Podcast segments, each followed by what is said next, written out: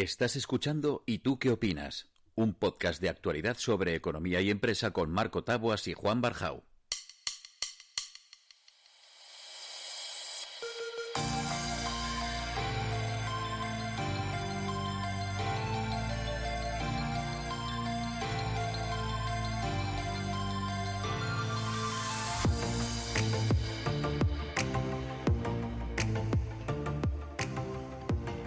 Otro y tú qué opinas más, Juan, ¿cómo estás? Pues fenomenal, Marco. Te veo además estupendamente y tenemos hoy otro invitado de lujo que siempre es interesante. Estamos ¿Nos cuentas quién es? El listón, estamos empezando a poner, decía Juan, el listón muy alto y, y- y se, nos, se nos hace difícil.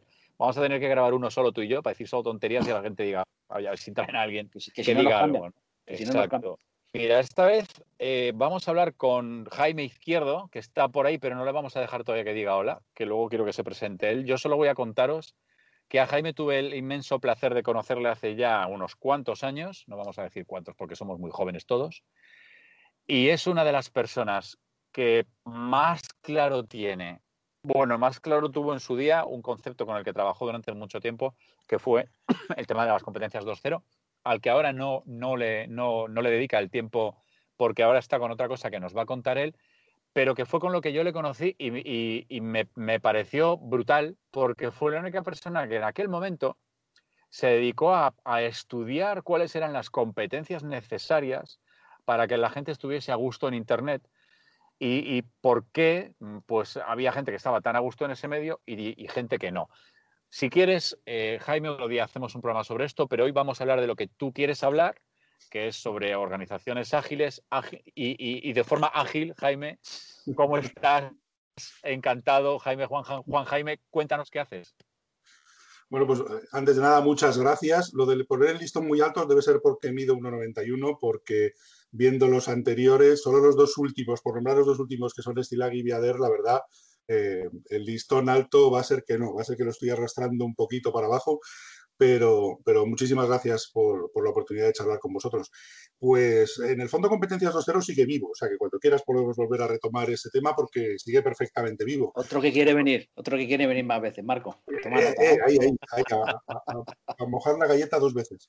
Pues eh, sigue vivo. Lo que pasa es que es verdad que en el proceso de agilización y digitalización de organizaciones hay una parte que es la parte social, que a mí me sigue pareciendo interesantísima, en la que lo que sí es verdad es que ahora hay un montón de profesionales, muy buenos profesionales, que se están dedicando más al tema de pues de herramientas de publicación y de tal y cual, con lo cual sustituyen lo que para mí era un poquito el corazoncito de las competencias 2.0, que es que todo el mundo en una organización tenga la enjundia suficiente para poder acudir a redes sabiendo lo que hace y ayudar a su organización en vez de fastidiarla, ¿no?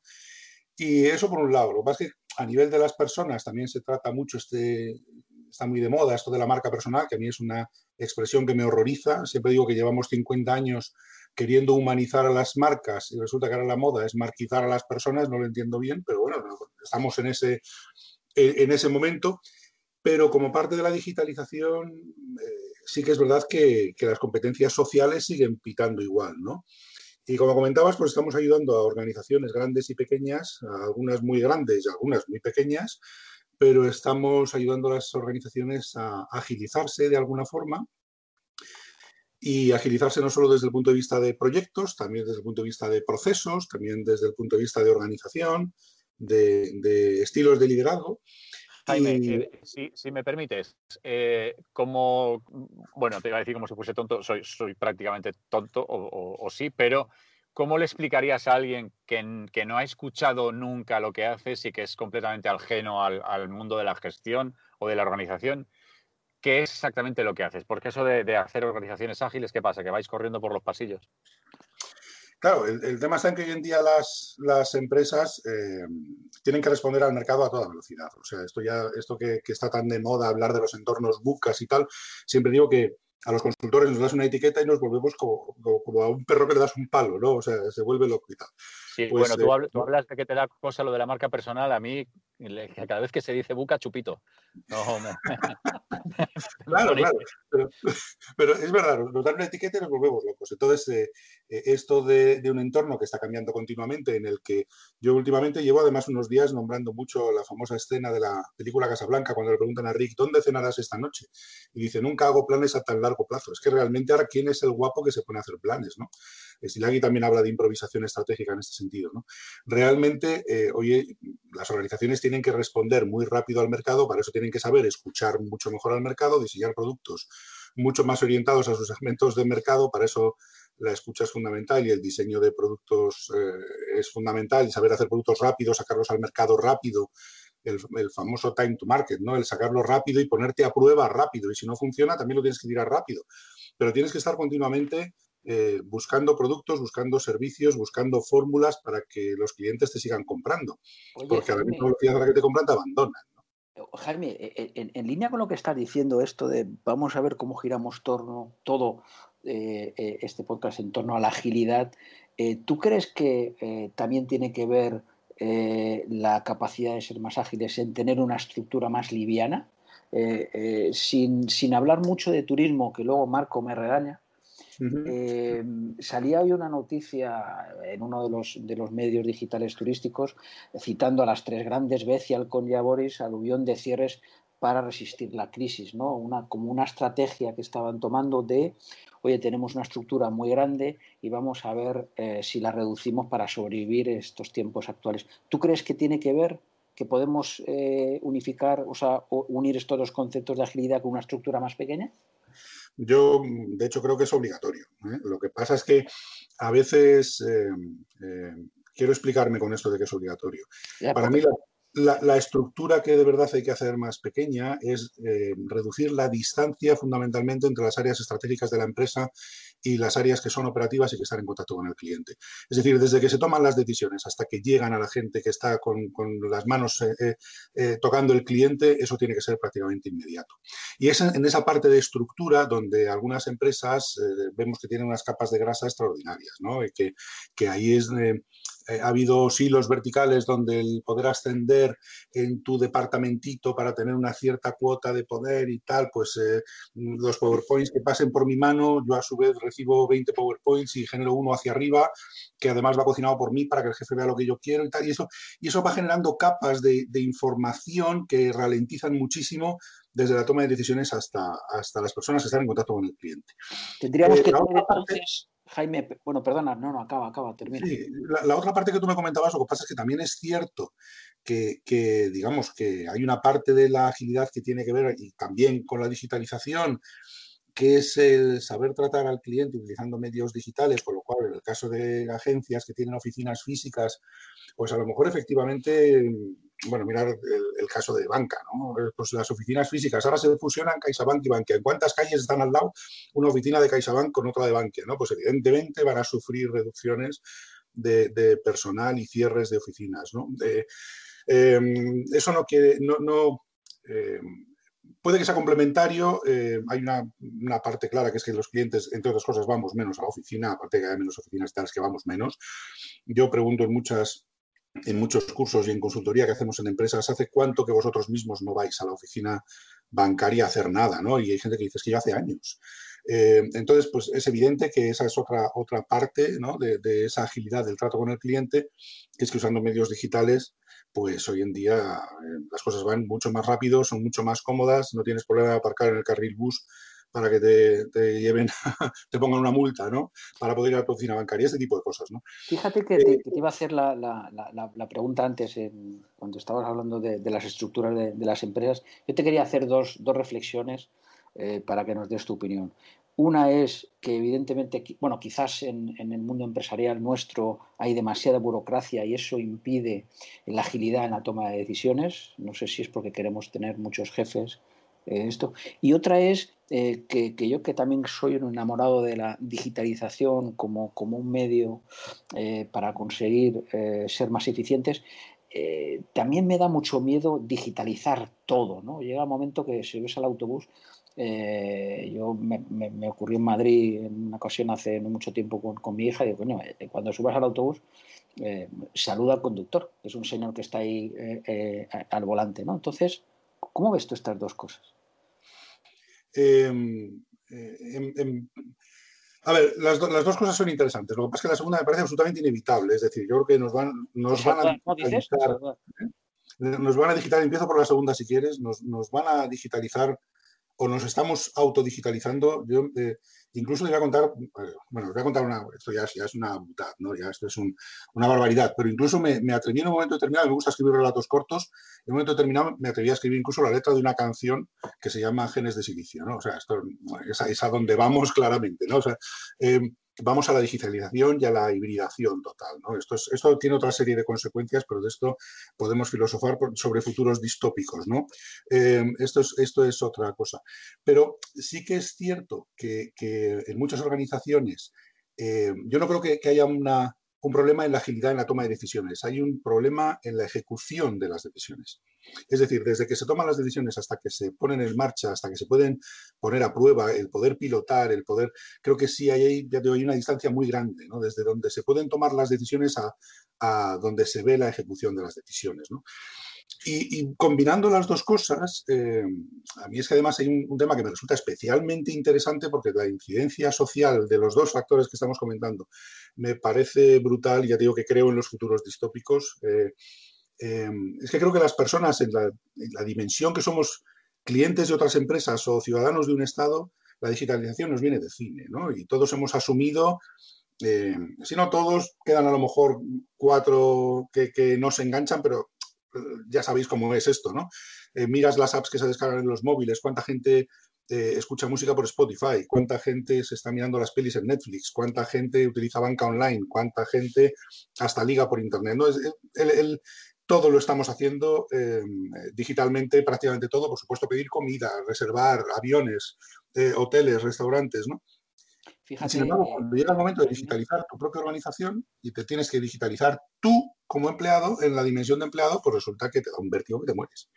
Y esto es lo que nos estamos encontrando en muchas organizaciones, ¿no? Que más que más que el hecho de problemas en cuanto a la toma de decisiones, y yo creo que, eh, a nivel estratégico muchas decisiones están claras. No me gusta nada ¿eh? hacia dónde vamos, eso es otra película, ¿no? Pero creo que la decisión está clara.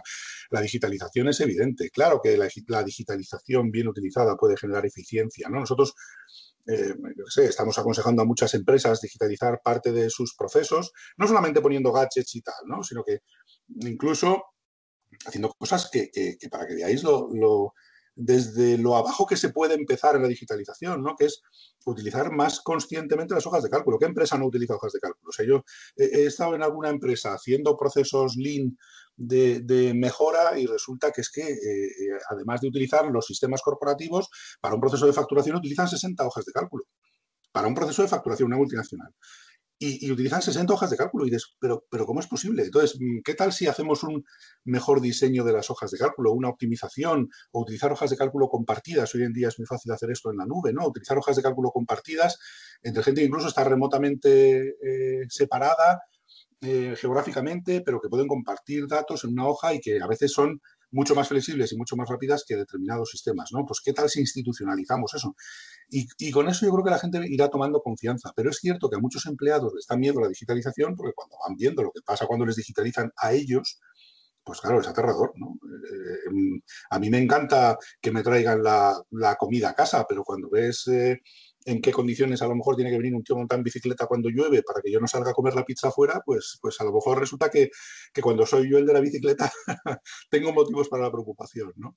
Hablabas antes, Jaime, de, distopia y de, digitalización, avance, futuro, este rollo. Yo recomiendo desde aquí al que, al que pueda, porque si no recuerdo mal creo que es HBO, que se vea Years and Years, años, años y años, o año tras año, Years and Years, mm. que es exactamente esto que estás diciendo tú muy bien, todo muy evolucionado, todo fantástico, pero nos ha quedado precioso.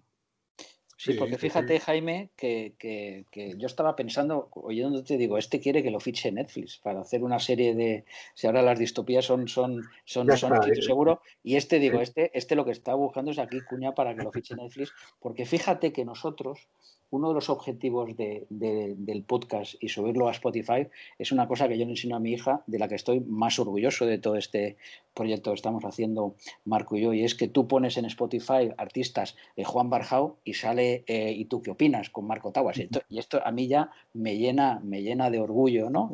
me llena de orgullo y satisfacción, no me digas más. Total, total. Oye, yo te quería preguntar, ya hablando, hablando en serio, Jaime, una cosa, he visto, he estado leyendo eh, estas cosas que ponemos en, en, LinkedIn sobre nosotros y ha habido dos cosas que me han gustado mucho. Una es seria y la otra no tanto. Bueno, todo lo que has escrito es muy serio, eh, cuidado. Pero te quería hacer dos preguntas. Una es, eh, utilizas una expresión de eh, transformando las, las personas hacia la agilidad empresarial. Me gustaría que profundizaras en esto, pero no eches el atril, como dice Marco de mí cada vez que me pongo a hablar, porque tiene que haber más interacción. Y, la segunda eh, es que te, me, parece, me ¿Ah? parece detectar que le estás pidiendo, me parece detectar que le estás pidiendo al invitado que te deje hablar. Eh, sería, no sería la primera vez, ¿eh? ha habido alguno también. tienes, tienes, una jeta impresionante, venga, sigue, sigue. Bueno, y, ya, ya la segunda, para que puedas hablar, Jaime, que, que, nuestros oyentes quieren escucharte a ti, no, no a Marco y a mí. te, declaras, te, declaras, optimista y mago. esto también me gustaría que tenemos que profundizar. Em, em, empecemos, explícanos primero cómo transformas a las personas para que sean, para que en la empresa sea, sea más ágil y luego entramos con la magia, si te parece. Bueno, pues, pues cada vez que oigo la palabra transformación es que en realidad eh, eh, pienso en, la gente, es decir, transformar una organización sin transformar a las personas es que me suena tan raro, me suena tan oxímoron, ¿verdad? Que es, tan raro. Eh, transformar es transformar a personas, es transformar comportamientos, es conseguir comportamientos nuevos. Ya te digo, eso es lo que os comentaba, como clientes o como ciudadanos, te dicen, oye, te ahorras el ir al banco porque tienes en, el telefonino, tienes una aplicación que puedes hacer las transferencias y la gente da brincos de alegría. Y en cambio cuando te dicen, oye, en tu trabajo resulta que la gente va a hacer esto y entonces a lo mejor sobra gente, a lo mejor hay que cambiar, a lo mejor hay que aprender, a lo mejor hay que, pues eh, eso es complicado, ¿no? Entonces, a mí la parte competencial es la que más me interesa y, y sin tirar el atril, pero, pero a mí me gusta mucho, cuando se habla de competencias, me gusta mucho explicar la diferencia entre el conocimiento, la habilidad y la competencia. Es decir, a mí eh, todo el mundo sabe lo que es nadar, algunos saben nadar, pero pocos nadan. Y esa es la diferencia entre el conocimiento, la habilidad y la competencia. Todo el mundo sabe sonreír, pero ¿cuánta gente sonríe como toca a los clientes cuando entran en un local? Todo el mundo sabe callarse, pero eh, ¿cuántas veces nos pasa que vas a comprar a, unos grandes almacenes y tú estás esperando a que alguien se vuelva a atenderte y están hablando entre ellos de un problema que que no tiene nada que ver contigo como cliente, ¿no? Y no lo hacen. Es un tema de cambio de comportamiento. Esos cambios de comportamiento eh, requieren naturalmente una cierta capacitación también, ¿no? Requieren que a la gente se le expliquen las cosas, se le expliquen los porqués.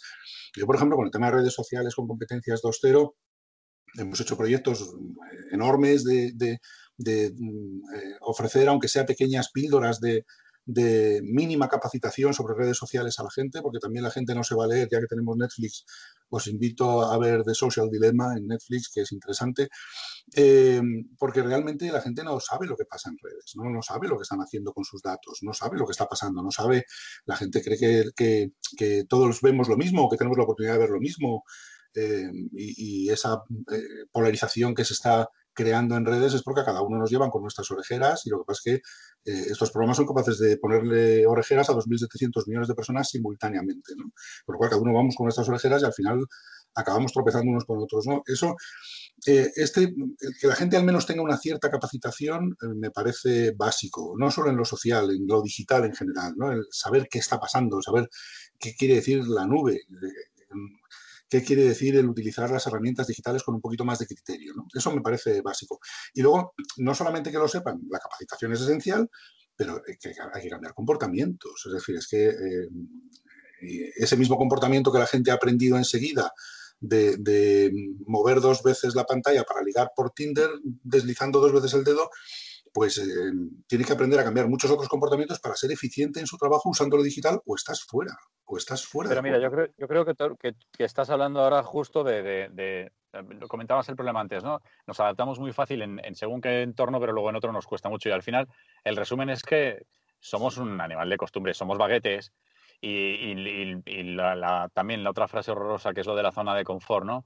Eh, no nos cuesta nada adaptarnos para hacer algo que nos divierte, que nos distrae o que, entendemos que, sí que vamos a obtener un beneficio y sin embargo cambiar para algo que venimos haciendo de forma habitual, de una forma y tal, y es el trabajo y es como un esfuerzo para algo que yo al final a mí un poco me da lo mismo, ahí nos cuesta mucho, ¿no? Y es, curioso porque no nos adaptamos, como bien dices, de, la, con la misma velocidad para nuestra vida que para el empleo, ¿no? Que para nuestro trabajo.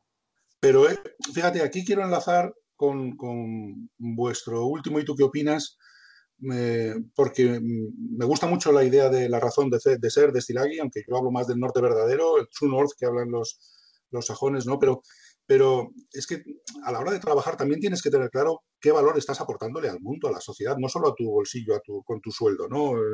Eh, que, que, es bueno tener un propósito en lo que estás haciendo y que comprendas ese propósito, que comprendas qué valor estás prestando. Es decir, cuando Amazon se está peleando por tener un millón de empleados, un millón de empleados, que va a fichar a 100.000 más para tener, llegar al millón de empleados.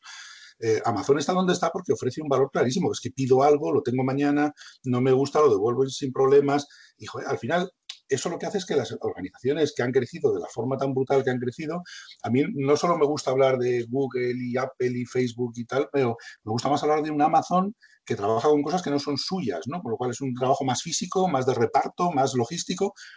Y, jolín, em, eh, el valor que está prestando es extraordinario. Eh, no es casualidad que estén donde están.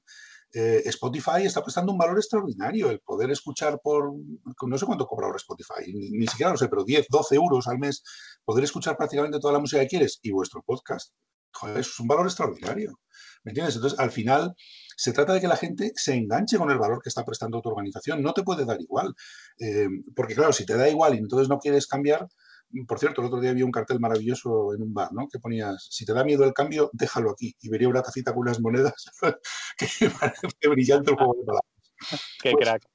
Claro, el, tema está en que eh, para poder aportar valor hoy en día tienes que ser muy rápido, tienes que hacer las cosas muy bien, y, entonces, pues esto te obliga, eh, ya digo, para mí la digitalización en sí misma no es tan interesante como el hecho de que la digitalización te ayuda a competir mejor, ¿no? Entonces, eh, jolín, estamos en una competencia sana, estamos en una competencia de, de aportar valor y además en esto las personas somos tremendamente duras. Es decir, sí, porque fíjate, fíjate, Jaime, nos lo decía Paula Tural en el, en, el, en el anterior. Al final es que tenemos que ponernos más en la piel del cliente y conocer qué es lo que quiere para ver cómo somos capaces de crear una propuesta de valor. O sea, al final, eh, muchas veces los que hemos trabajado con, con empresas a nivel de, consultoría, vas eh, yo siempre hago un ejercicio cuando veo una empresa eh, coges a los dos socios y le preguntas a cada uno qué son, qué quieren. Yo ahora les, les, diría lo de la razón de ser de, de, Alejandro Maravilloso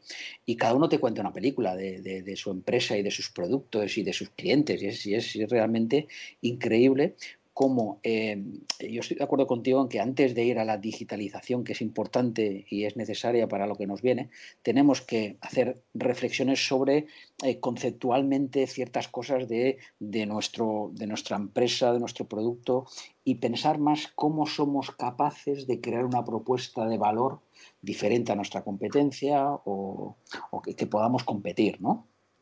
Es que, es que al final...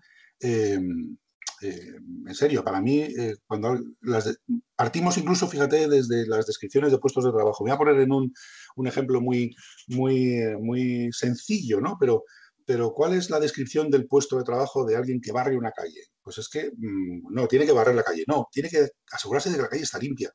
El valor para mí es que la calle esté limpia, que, encima se esté esforzando tremendamente barriendo para allí y para acá, si la calle no está limpia, pues perdona, pero algo tenemos que cambiar, ¿no? Entonces, eh, hoy en día, eh, los clientes, sobre todo en el mundo digital, somos tremendamente crueles con esto. Es que si algo no nos gusta, lo abandonamos, pero, pero sin agrito. O sea, es que las cosas se abandonan, se abandonan negocios, se abandonan empresas, no hay ninguna fidelidad, ¿no? El cliente cambia continuamente. Entonces, entender ese valor al cliente, o tienes unas bases de datos absolutamente monumentales y eres un Facebook que se lo sabe todo, o lo que tienes que hacer es pilotar y ensayar y, prototipar continuamente. Y ir poniendo, ir, haciendo pruebitas, ir haciendo pruebitas para ver qué funciona y qué no. Claro, si no es dificilísimo. Vale, pero una pregunta, más allá de, estudiar al cliente y etcétera, que esto además lo hemos hablado mucho últimamente, eh, a la hora de, cómo, se refleja eso en la organización. O sea, tú cuando entras, por ejemplo, en una empresa que, detecta que tiene un problema de agilidad dentro de sus procesos, porque le falla la comunicación a nivel interno, porque falla la comunicación a nivel externo, lo que sea. Eh, ponme un ejemplo más práctico de, cuál es vuestro proceso de trabajo cuando tú llegas y entras en esa empresa, qué es lo que miráis, dónde actuáis, qué es lo que tratas de corregir. Mira, em, cuando hablamos de agilidad hay muchos frentes abiertos, ¿no? Pero, mm, por ejemplo, un tema que a mí me encanta y en el que me siento absolutamente cómodo es en la agilización de procesos, ¿no? Entonces, para mí una cosa fundamental es que eh, naturalmente las empresas cuando te llaman es porque tienen síntomas, ¿no? Pero a mí una cosa que me encanta es el dejar a la gente hablar. Es decir, cuando la gente que está trabajando en un proceso determinado, además de preguntas, ¿por qué falla el proceso? ¿Por qué vamos lentos? ¿Por qué ahora resulta que, estamos entregando más tarde? ¿Por qué tardamos 32 eh, días en, facturar una ATI de una multinacional a, las empresas del grupo, ¿no? ¿Cómo es posible que tardemos 32 días la propia ATI en facturar, ¿no? Eh, y cuando escuchas a las personas que están trabajando en el proceso, a la gente que está en la trinchera, esto es muy de japonés, muy de japoneses, muy lean, ¿no? Muy toyotero, pero cuando escuchas a la gente realmente te das cuenta de, dónde están los, defectos que se pueden limar, ¿no? Y, que ellos lo saben además perfectamente, lo tienen meridianamente claro. A veces sí, a veces no, a veces no está tan claro. A veces hasta que no los pones a hablar juntos, ¿sabes? Resulta que no salen, no salen, eh, eh, iba a decir un palabra en inglés, los insights, ¿no? A veces eh, hasta que no pones a la gente a trabajar juntos, en realidad tampoco se sabe muy bien qué está pasando, pero cuando pones a la gente a trabajar juntos, que es una de las cosas que es más complicada porque la gente está muy acostumbrada a trabajar en departamentos con un nivel de estanqueidad grande. Cuando los pones a trabajar horizontalmente, mirando al cliente, no te pienses no pienses en tu departamento, no pienses en lo que te pide tu jefe, no piensa, piensa en el cliente. Y los pones a trabajar juntos, alineados, mirando al cliente, joder, de verdad es mágico. ¿eh? eso es, se dan momentos de estos que de repente ves que alguien hace clac en la cabeza y eso es delicioso cuando empiezan a colaborar para diseñar nuevos procesos, eliminando cosas, optimizando cosas, automatizando lo que se puede, digitalizando lo que se puede, y eso es maravilloso. Vamos. A mí ese, por ejemplo, es un proceso que me encanta. ¿eh? Decía, decía Paula, en, línea con lo que comentas tú, decía Paula Autura el otro día, em, que, las empresas y el CEO de las empresas y la, propiedad o el director general, que tenían que estar mucho más cerca de los clientes. ¿no? Eh, a veces creamos una distancia tan grande entre la empresa y los clientes que eh, es como cuando eh, hablas de, de, los departamentos estancos, ¿no? O sea, aquí todo es transversal, eh, más allá de un palabra bonito, es que tiene que ser así. Entonces, o, metemos el cliente también dentro de esa ecuación y esa transversalidad y todo el mundo, digamos, que puede llegar al cliente, eh, y el cliente puede llegar a cualquiera de, los, de las personas de una organización, eh, o, nos estamos equivocando. Y, y, para, y para que no hables tanto, decir, decir otra cosa también. Eh, yo creo que lo hemos hablado muchas veces, Internet va camino de la transparencia absoluta. O sea, que comentabas tú... No, va, va, camino, no, Juan. No, no, bueno, o está, o está, o es la pura transparencia, ¿no? Cuando, ¿De verdad lo creéis? Yo, yo creo que hay dos capas en Internet. Una, una, es la absoluta transparencia y la otra es la absoluta opacidad. Absoluta, ¿eh? Y, y yo cuando hablamos de blockchain siempre tengo un poco un puntito de miedo porque lo veo como la, la maravillosa base de datos de, de, los delincuentes a los que no se les puede meter mano. Pero bueno, esto es otra, esto es otra, otra pequeña distopía, lo vais a permitir, ¿no? Pero lo que pasa, veo, los dos planes. Pero vamos a ver, eh, las, las, las, redes sociales tienen un lado maravilloso y estupendo y otro lado muy oscuro, ¿no? Eh, donde eres capaz de, eh, de a partir de, de un tuit, crear un incendio monumental que nuestro amigo Pablo, Pablo Iglesias es, es, el artista de, del, del, del, fuego. ¿no? Entonces, todo tiene su lado oscuro y su lado bueno. Yo creo que las empresas, las marcas, tienen que ser absolutamente transparentes en el medio como Internet. Porque al final, yo te decía, Internet es el medio, o sea, no, es que sea Internet transparente, o sea, o tú te, abres y tal como eres y, eres auténtico y, oye, y si uno habla bien, pues oye, que es pues estupendo a nivel de retórica y si otro se expresa de otra manera, pues oye, que se exprese como se tenga que expresar, pero que no haga una, que no haga algo impostado, porque cuando tú vas a intentar engañar, eh, pues al final mm, te estás equivocando. A eso me refería respecto a la transparencia. No, hombre, en ese sentido, por te digo, las empresas y las marcas normales, por supuesto, ¿no? Que, ese plano eh, estamos viendo que cada vez hay más transparencia y que además el hecho de que, por ejemplo, muchos CEOs de muchas empresas, y ocurre también en el mundo del turismo, estén directamente en Twitter pues eh, naturalmente yo creo que ayuda a muchas organizaciones a mejorar su comunicación, dicho así en general, a mejorar su comunicación, a mejorar la forma en la que llegan a determinados clientes y que cuando hay un cliente satisfecho que ha salido de un hotel después de una buena experiencia, se engancha con el CEO y le sigue, pues la, probabilidad de fidelizarles muchísimo mayor, claro. O sea, en ese sentido, esto está, esto está claro, ¿no? O sea, esa parte ya digo que está. y, y además, los usuarios como clientes, por ejemplo, el uso de Twitter que se hace para, pedir soporte a las empresas, para pedir atención al cliente, y hay empresas que sabéis que han sido que han dado tirón en esto y que lo hacen realmente bien, ¿no? Eh, y que vía Twitter eh, contestan rapidísimo, ¿no? Las quejas y tal. En ese sentido la gente, ya te digo, lo ha adoptado fenomenal. El problema es cuando te toca en tu propio puesto de trabajo. Ahí la gente siente mucho más vértigo. Y es donde esa parte de transformación es complicada. Pero vamos, yo mm, completamente de acuerdo con lo que decías antes de, eh, acortar la distancia, acortar las distancias entre las áreas de decisión, las áreas estratégicas y las áreas de operación. ¿no? Eh, yo creo que eso es para mí el, kit de la cuestión. Es decir, que una empresa sea capaz de reaccionar eh, necesita, por un lado, proyectos ágiles, necesita procesos ágiles, necesita una organización que le permita, que tenga esa capacidad de articularse, ¿no? que sean aunque sean buenos huesos, pero que estén bien articulados, ¿no? Porque eh, ahora nos encontramos con muchas organizaciones que están muy anquilosadas y que lo que muchas veces lo que es difícil es explicarle a, esa capa intermedia de, mandos intermedios, mm, explicarles que son ellos los que primeros que tienen que espabilarse, ¿no? y eso a veces eh, cuesta trabajo. Eh, ya digo, nosotros afortunadamente, pues tanto en empresas muy grandes como en muy pequeñas, desde cosas muy pequeñitas a grandes procesos, pues cuando haces algo de esto, la verdad es que es muy gratificante. A mi trabajo me parece tremendamente gratificante, ¿no? Porque ves los resultados, ¿no? Entonces es, es bonito. Y, y, esto contando con esa parte, otra parte distópica que os comentaba, que, que, realmente veo un futuro digital que yo la parte oscura, por ejemplo, de las redes la veo muy grande. Quizá porque lo conozco un poquito desde dentro, pero la veo muy grande. La parte oscura en general de, de lo digital, ¿no? Eh, en fin, a mí me da un poquito de miedo eh, hacia dónde vamos, pero eso es, otra, otra cuestión. Siempre dije, eh, cuando empecé con competencias 2.0, yo decía que la ola era muy grande, era un tsunami, nos iba a pasar por encima a todos, que si con lo que estábamos contando alguno era capaz de surfear un ratito la ola y encima disfrutarlo, pues que ya me daba por satisfecho, pero que la ola esta es un tsunami que nos va a pillar y nos va a pillar duro.